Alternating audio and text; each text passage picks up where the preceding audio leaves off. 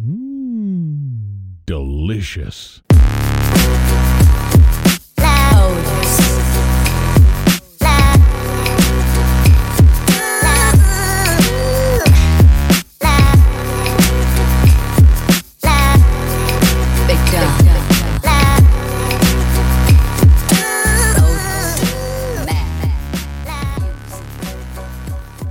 ¿Por qué la fresa sabe a fresa? Porque el violín, por lo general, nos suena triste. Porque el frío nos hiela la piel y el fuego nos la quema. Porque las rosas huelen a rosa y no pueden oler de otra manera. Y por último, ¿por qué todos vemos el cielo de color azul? Gracias a los sentidos podemos experimentar el mundo tal y como es, pero existen personas que lo perciben de una forma muy diferente. Sabrosos y sabrosas, bienvenidos a un episodio más de este su podcast favorito de sabores. ¿Tú sabes qué es la sinestesia? Bueno, déjame te explico porque hasta hace algunos años yo tampoco sabía. Hay personas que oyen colores, sí, así como lo escuchas, oyen colores, pero no solo eso, también pueden ver sonidos, saborear números, oler palabras o simplemente perciben sensaciones gustativas al tocar un objeto. Estas personas ni se encuentran enfermas ni están bajo los influjos de las drogas o el alcohol, simplemente son sinestésicas. ¿Y qué es la sinestesia? Bueno, la sinestesia es una alteración de la percepción que afecta aproximadamente al 1% de la población y que se caracteriza por una comunicación anómala entre diferentes áreas del cerebro. Ojo, esto no quiere decir que estén enfermas o que tengan algo malo. Las personas con sinestesia experimentan sensaciones de un determinado sentido, por ejemplo, la vista, cuando se estimula otro sentido, por ejemplo, el gusto. Esta anomalía perceptiva vendría a representar lo que vulgarmente se denomina un cruce de cables. El poeta francés Arthur Rimbaud publicó en 1883 un soneto que empezaba con el siguiente verso: A negra, E blanca, I roja, U verde, O azul, vocales. Una forma de sinestesia frecuente es la llamada grafema color. Consiste básicamente en ver los números y determinadas palabras con un determinado color independientemente del tono con que este, este número se haya impreso. En mi caso personal, siempre he percibido los días de la semana con distintos colores.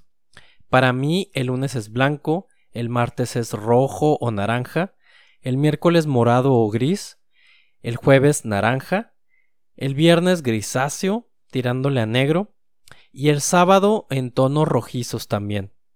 Nunca he investigado si es un tipo de sinestesia o solo la percepción preconcebida del significado de los nombres de los días y sus colores, porque yo al ser eh, diseñador gráfico, pues tengo conocimiento de lo que es la psicología del color.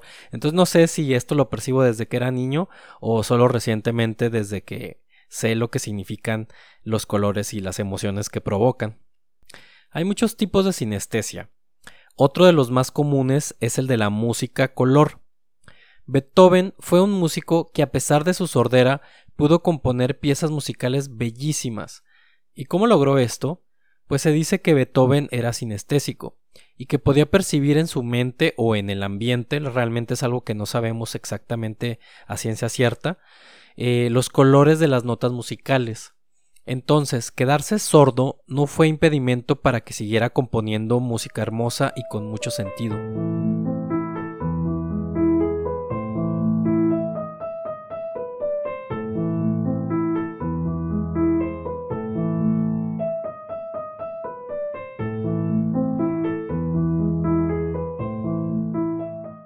Otro tipo de sinestesia frecuente es la del léxico gusto. Estas personas pueden percibir sabores en las palabras o números. La gente que tiene esta condición ha declarado que en definitiva hay palabras tristes y otras que le saben amargas. Otros tipos más raros son las sinestesias palabra sabor, tiempo color o la personificación de los grafemas. Es posible que la sinestesia pudiese explicar algunos de los fenómenos descritos como paranormales, en donde algunas personas perciben el aura de otras personas.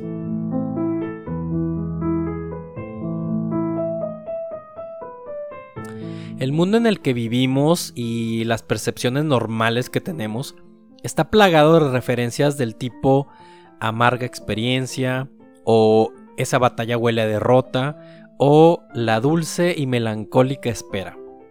Es muy probable, pienso yo, que a una persona sinestésica hiciera la correlación entre una sensación, una palabra y un sabor. ¿Qué tal? La sinestesia se debe a una alteración en el proceso de maduración del cerebro. Dicen que todos al nacer, según algunos científicos, somos sinestésicos, porque todas nuestras neuronas están conectadas entre sí. Cuando el cerebro comienza a desarrollarse y empezamos a crecer, los vínculos interneuronales se inhiben y los canales de procesamiento de la información sensorial se van separando poco a poco. Sin embargo, en las personas sinestésicas estas conexiones no se eliminan y su cerebro sigue en desarrollo diferente, pero no patológico. Lo que decíamos antes, no tiene ninguna enfermedad, ninguna condición especial de salud, pero sin embargo el cerebro de estas personas se desarrolló de un modo diferente. ¿Te imaginas haberte quedado sinestésico? Qué chingón, ¿no? La cantidad de sabores, colores, aromas y sensaciones diferentes que percibiríamos. Probablemente creas que tal vez todo esto se trata solo de un montón de personas haciéndose los tontos o interesantes, alegando que perciben las cosas de manera diferente. Pero no, no es el argumento de una película de ciencia ficción. Estas personas existen de verdad y hay diferentes tests para comprobarlo. Uno de estos exámenes se llama Buba y Kiki. Consiste en una imagen con dos figuras, se le pide a la gente que llame a una figura buba y a la otra kiki. Una tiene formas redondeadas y la otra tiene formas puntiagudas. El 98% de las personas que ha hecho este examen dice que la forma redondeada le suena más como a buba y la que tiene aristas y picos le suena a kiki. Este pequeño test se ha probado en otros idiomas y con niños de tan solo dos años, y los resultados se repiten una y otra vez. Se cree que asociamos de manera casi universal el sonido buba con las formas redondeadas y el sonido kiki con los picos. Los científicos proponen que eso es una forma de sinestesia. Realmente lo que la mente hace es asociar un tipo de sonido con una forma cuando no hay ninguna base científica que pueda explicar la universalidad de la respuesta. Qué curioso, ¿no? Como escritor e ilustrador, siempre estoy tratando de estar en contacto con los estímulos que puedan desencadenar la inspiración y la motivación para crear nuevas asociaciones entre palabras, colores, significados y trazos. Creo que la mayoría de los escritores, ilustradores y diseñadores gráficos debemos obligarnos a ser sinestésicos para lograr que otros perciban en nuestros diseños, palabras y colores exactamente aquello que queremos transmitir. La sinestesia fue uno de los puntos claves a la hora de buscar un argumento original para escribir mi novela de sabor amor. Romeo, el protagonista, tiene esta condición y llevando esta sinestesia a terrenos más cercanos a la ciencia ficción, él la utiliza para interpretar a las personas y sus acciones, y también sus sentimientos. Estas acciones y sentimientos se traducen en sabores que él percibe de la nada, a lo que él llama sabores marcianos. Romeo también puede percibir ciertos eventos del futuro gracias a su don. Mientras yo la escribía y desarrollaba el personaje de Romeo y su sinestesia, me emocionaba la idea de poder sentir en carne propia esas sensaciones tan peculiares que cualquiera se moriría por tener. ¿Te imaginas lo que se podría lograr si tuviéramos un poder semejante?